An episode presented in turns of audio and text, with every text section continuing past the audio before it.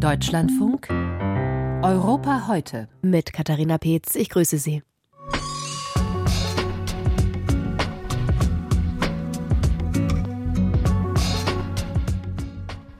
Estnische Ministerpräsidentin zur Fahndung ausgeschrieben. Was hinter dem Schritt Russlands gegen Kaya Kallas und andere Politiker aus dem Baltikum steckt, besprechen wir gleich. Außerdem erklärt unsere Frankreich-Korrespondentin, warum Menschen, die auf der Insel Mayotte im Indischen Ozean geboren werden, künftig wohl nicht mehr so leicht die französische Staatsbürgerschaft erhalten werden. Und es geht unter die Erde. Für den Brenner Basistunnel wird kräftig gesprengt. Unser Korrespondent hat sich auf der Baustelle umgeschaut.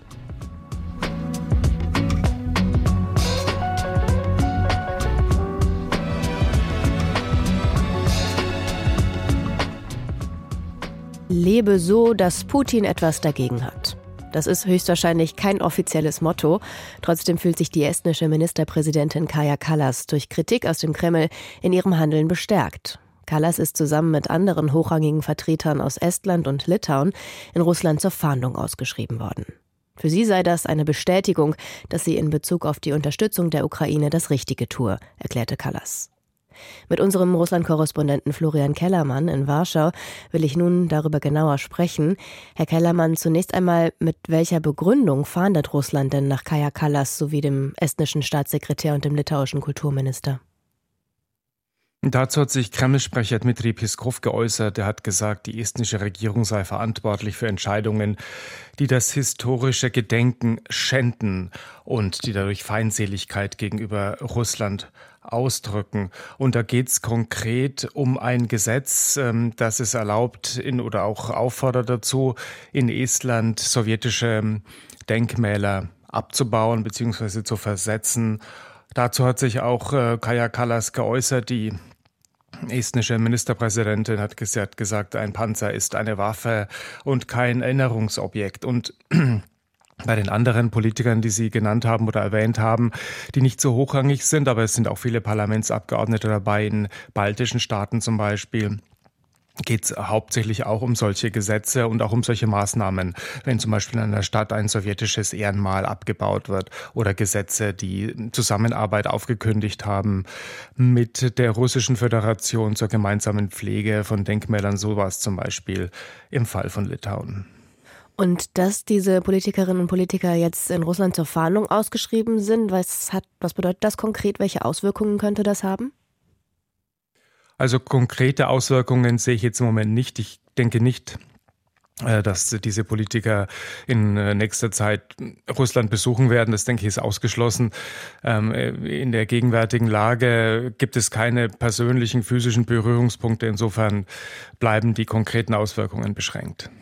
Nun ist mit Kaya Kallas als estnischer Ministerpräsidentin eben Estland auch besonders im Fokus. Warum steht Estland da so im Fokus von Russland?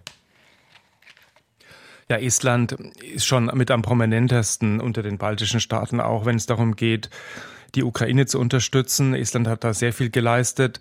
Ähm, ich habe schon erwähnt, dass Kaya Kallas sich auch persönlich geäußert hat zu diesem Gesetz ähm, und eben gesagt hat, dass, dass das keine Denkmäler sind. Diese Panzer hat ja ähm, T-34 hatte die Sowjetunion ja überall platziert, dort wo sie ähm, die Gebiete befreit hat von der deutschen Besatzung. Ähm, und um, um die geht es eben zum Beispiel auch.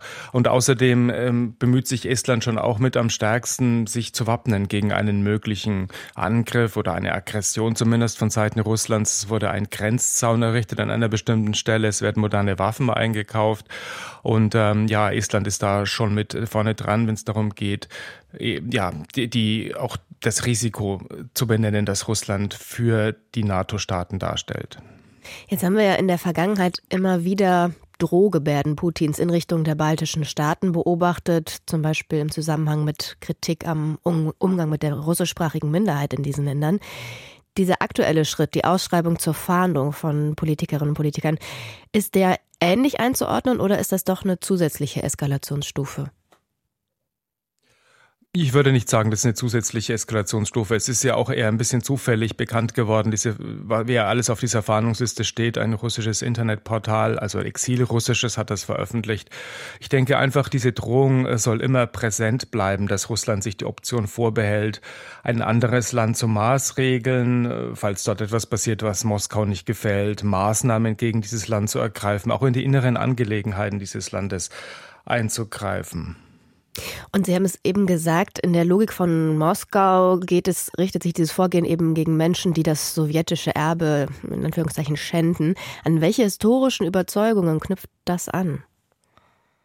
Ich denke es schon die Überzeugung, dass Russland sozusagen eine Mission hat, die über die Grenzen von Russland hinausgeht. Äh, Putin hat ja auch diesen Satz geprägt, äh, die Grenzen Russlands gehen nirgendwo zu Ende. Also Russland hat eigentlich keine Grenzen, mindestens überall dort, wo es ethnische Russen gibt, wo sie leben. Dort äh, hat auch Russland dann das Recht, aus Sicht des Kremls Macht auszuüben, diese Menschen zu schützen.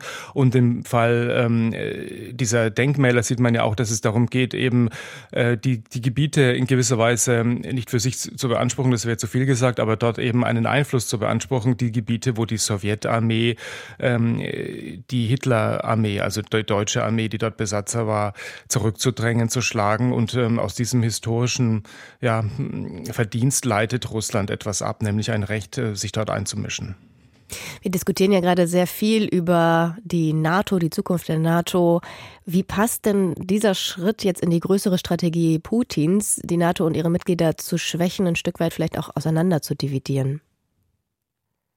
Ja, passt sehr gut da rein, dass man eben auch selektiv bestimmte Länder brandmarkt, ähm, die man eben als größere Feinde darstellt, die eben ausdrücklicher sind in ihrer Unterstützung für die Ukraine als andere. Ähm, es hat aber natürlich, das darf man nicht vergessen, ja auch immer eine innenpolitische Komponente, alles, was der Kreml tut. In dem Fall ist es die Komponente, dem eigenen, der eigenen Bevölkerung zu sagen und zu zeigen, wir haben doch recht damit, dass wir äh, behaupten, es gäbe Russophobie. Dieses Wort wurde ja geprägt und wird immer wieder genannt in den westlichen Ländern. Ähm, diese westlichen Länder sind gegenüber uns feindlich eingestellt, nicht nur gegen den Kreml, sondern gegenüber der Nation. Ähm, die bedrohen uns und das ist ja auch, wird ja auch als Rechtfertigung genannt für den Angriffskrieg. Es wurde übrigens auch mir gegenüber von ganz normalen Russen in Moskau als ein Moment genannt, warum der Krieg in der Ukraine wohl ausgebrochen sei. So wird es in Moskau halt dargestellt ausgebrochen, nicht von Russland begonnen. Aber das wird auch mit erwähnt, diese Geschichte, dass Denkmäler abgebaut wurden von Sowjetdenkmälern. Mit unserem Russland-Korrespondenten in Warschau habe ich darüber gesprochen, wie die russische Fahndung nach der estnischen Ministerpräsidentin und anderen hochrangigen Vertretern der baltischen Staaten einzuordnen ist.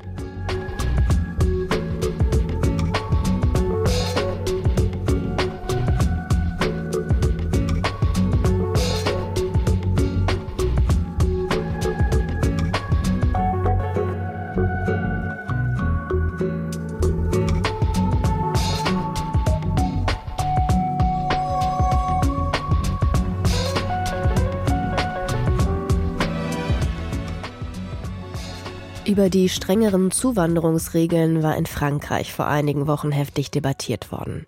Letztlich trat sogar die Premierministerin Elisabeth Born zurück. Seit Januar ist Gabriela Tal neuer Regierungschef. Doch Streit um Einwanderungsfragen gibt es weiterhin. Diesmal geht es um das Überseedepartement Mayotte. Die Inselgruppe liegt im Indischen Ozean zwischen Madagaskar und der Küste von Mosambik. Die Bevölkerung dort wächst seit Jahrzehnten immer stärker und stellt die Inselgruppe vor Probleme. Deshalb hat die französische Regierung nun einen drastischen Schritt angekündigt. Sie will das sogenannte Geburtsortsprinzip abschaffen. Damit würden Kinder, die auf Mayotte geboren werden, nicht mehr wie jetzt relativ leicht die französische Staatsbürgerschaft erhalten. Über die Debatte und die Lage auf Mayotte berichtet unsere Frankreich-Korrespondentin Christiane Kess. Seit Wochen errichten wütende Bürger auf Mayotte Straßenblockaden. Sie protestieren gegen die Einwanderung und Unsicherheit. Innenminister Gerald Damanin will die Notbremse ziehen. Kaum auf Mayotte gelandet, verkündet er noch auf dem Flugfeld. Euh, der Präsident der Republik hat mich beauftragt, den Bewohnern von Mayotte mitzuteilen, dass wir eine radikale Entscheidung treffen. Wir werden das Ende des Geburtsortsprinzips für Mayotte festschreiben. Das heißt, dass es hier nicht mehr möglich sein wird, Franzose zu werden, Franzosen, wenn man nicht selbst ein Kind von Franzosen ist. Es wird also unmöglich, nach Mayotte zu kommen, hier ein Kind auf die Welt zu bringen und zu hoffen, dass man so die französische Staatsbürgerschaft bekommt. Damana sieht im französischen Geburtsortsprinzip einen Hauptgrund für die Probleme des französischen Überseedepartements zwischen Madagaskar und der Küste von Mosambik. Innerhalb der letzten 60 Jahre hat sich die Bevölkerung der Inselgruppe im Indischen Ozean verzwölffacht. Schätzungen gehen davon aus, dass viel mehr als die zuletzt gezählten 250.000 Menschen auf Mayotte wohnen. 350 bis 400.000 könnten es sein. Laut dem Nationalen Statistikamt INSEE waren im Jahr 2017 knapp die Hälfte ausländischer Herkunft und lebten zu fast 80 Prozent unter der Armutsgrenze. Im Vergleich zu den noch viel ärmeren angrenzenden Komoren jedoch ist der Lebensstandard auf Mayotte viel höher. Für Jordan Bardella, Parteichef des extrem rechten Rassemblement National, steht fest, die Komoren, die die territoriale Souveränität von Mayotte vereinnahmen wollen, schicken Frauen nach Mayotte, um dort zu entbinden. Dem solle man einen Riegel vorschieben, verlangen auch die konservativen Republikaner. Mansour Kamadin ist konservativer Abgeordneter der Nationalversammlung und kommt aus Mayotte. Er ist begeistert über die Ankündigung des Innenministers. Wir wollen einfach, dass Mayotte Mayotte bleibt, das heißt französisch. Wir wollen nicht, dass es in die Hände einer ausländischen Macht fällt. Es gibt einen direkten Zusammenhang zwischen der Einwanderung, der Gewalt und der Destabilisierung, die wir auf Mayotte erfahren, und den Elendsvierteln, die wie Pilze um unsere Städte aus dem Boden schießen. Nach französischem Recht bekommt ein Kind ausländischer Eltern, das in Frankreich geboren wird, mit 18 automatisch die französische Staatsangehörigkeit, wenn es davor fünf Jahre lang in Frankreich gelebt hat. Für Kinder, die auf Mayotte zur Welt kommen, hat der französische Staat die Hürden bereits 2018 erhöht. Sie müssen nachweisen, dass bei ihrer Geburt ein Elternteil seit mindestens drei Monaten legal in Frankreich war. Diese Ausnahme lässt die französische Verfassung zu. Anders ist es aber mit der geplanten Abschaffung des Geburtsortsprinzips für Mayotte. Dafür müsse die Verfassung geändert werden, erklärt die Verfassungsrechtlerin Anne-Chalène Bessina. Um die Verfassung zu ändern, braucht man entweder ein Referendum oder die Zustimmung von drei Fünftel der Parlamentarier. Die Regierung müsste ihre relative Mehrheit also ausweiten, bis hin zu Les Républicains und bis zum Rassemblement National. Die Fragen sind also, will die Regierung so weit gehen? Gibt es eine Mehrheit, die groß genug ist, um in diesem Punkt unsere Verfassung zu ändern? Und bleibt es nur bei diesem Punkt? Oder wird es eine Sogwirkung geben, das Geburtsortsprinzip auch in anderen Teilen Frankreichs einzuschränken? All das muss man mit klarem Kopf bedenken. Linke Vertreterinnen und Vertreter sehen die Unteilbarkeit der Republik in Gefahr, ebenso wie die Egalité, das Prinzip der Gleichheit. Sie zweifeln zudem daran, dass die Maßnahme die Situation auf Mayotte verbessern könnte. Eric Coquerel, Abgeordneter des linkspopulistischen La France Insoumise, kritisiert, wenn man das Geburtsortsprinzip auf Mayotte in Frage stellt, öffnet das die Tür dazu, es insgesamt in Frage zu stellen.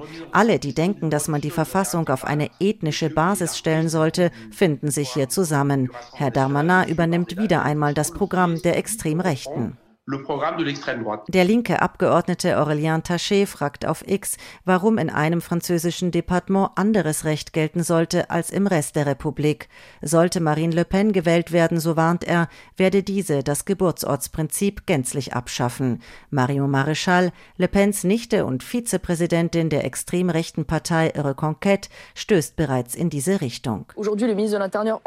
Endlich wird dem Innenminister bewusst, dass man das Geburtsortsprinzip auf Mayotte abschafft schaffen muss. Aber warum nicht gleich für das ganze französische Territorium? Denn die Realität ist, das, was man heute auf Mayotte erlebt, ist das, was ganz Frankreich in 30, 40 oder 50 Jahren erleben wird, wenn wir nichts dagegen unternehmen. Der Beitrag von Christiane Kess über das sogenannte Geburtsortsprinzip auf der französischen Überseeinsel Mayotte, dessen Abschaffung den Zugang zur französischen Staatsbürgerschaft deutlich erschweren würde.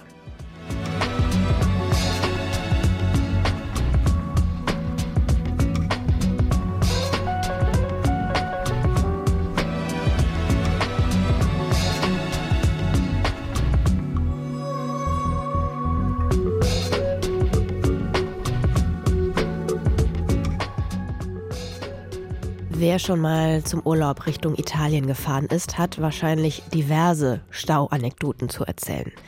Der Brenner, die Autobahn zwischen Österreich und Italien, ist fast schon berüchtigt für die Verkehrsprobleme. Entlastet werden soll die Strecke durch den Brenner Basistunnel. Die längste unterirdische Eisenbahnverbindung der Welt ist geplant. Allerdings verzögern sich die Arbeiten an dem Mammutbauprojekt seit Jahren. Inzwischen ist mit der Eröffnung frühestens 2032 zu rechnen. Wolfgang Fichtel war zu Besuch auf der Baustelle unter der Erde. Ihr schießt, gell? Ja. Die Dynamitstangen explodieren nacheinander, damit die Menschen im Innsbrucker Ortsteil Igels nicht aus den Stühlen hebt. Nur 500 Meter über uns. Wir sind ungefähr genauso weit weg vom Ende des Bohrlochs im Brenner Basistunnel tief im Berg. Der Luftdruck der Explosion hat uns ein, zwei Meter nach hinten geschoben, aber jetzt erstmal Entwarnung. Es geht ziemlich zügig voran. Andreas Ambrosi, Sprecher der BBT, der Brenner Basistunnelgesellschaft, ein österreichisch-italienisches Gemeinschaftsunternehmen, zeigt auf der Landkarte, wie weit es noch ist, bis zum Durchbruch Richtung Süden. Da fahren momentan zwei Tunnelbohrmaschinen Richtung Brenner auf. Die sind letztes Jahr gestartet und haben jetzt beide fast 1500 Meter schon erreicht von 8 Kilometer. Also sind sie ziemlich flott unterwegs. 20 Jahre planen, graben und sprengen sie schon.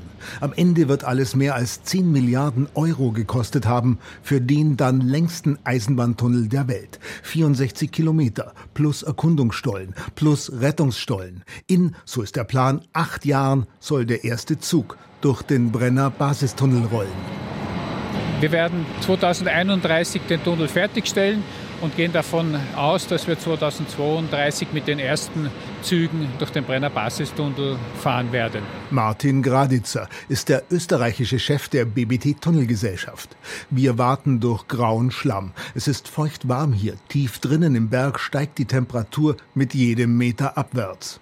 Der Brenner Basistunnel ist Teil eines europäischen Nord-Süd-Großprojekts, soll vor allem die Teilstrecke München-Verona schneller und umweltschonender befahrbar machen. Denn die Züge müssen nicht mehr über den Berg. Der Tunnel schluckt den Lärm. 2032 das Ziel. Dann aber fehlt noch der Anschluss aus Deutschland. Wann ist der denn soweit? Da schaut BBT-Vorstand Martin Graditzer erstmal diplomatisch in die Röhre.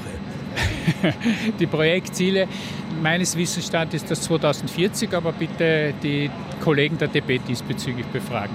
Der sogenannte Brenner Nordzulauf fehlt noch zwischen München und Innsbruck, rund 54 Kilometer, viele davon lärmschonend unterirdisch. So der Plan. Es gibt aber noch mehrere Streckenvarianten. Der Bundestag muss entscheiden, vielleicht nächstes Jahr.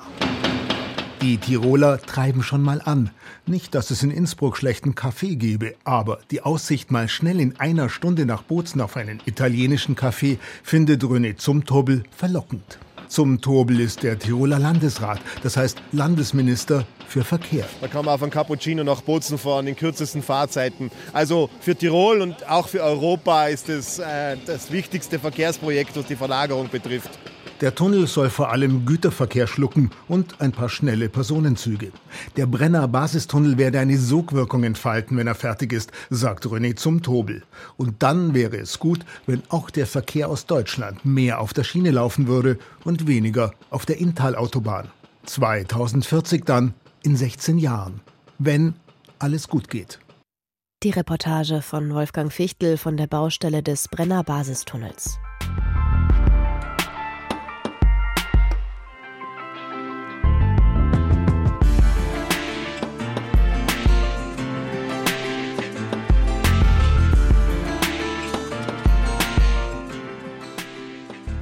Das war Europa heute. Ich bin Katharina Peetz. Danke fürs Zuhören und tschüss.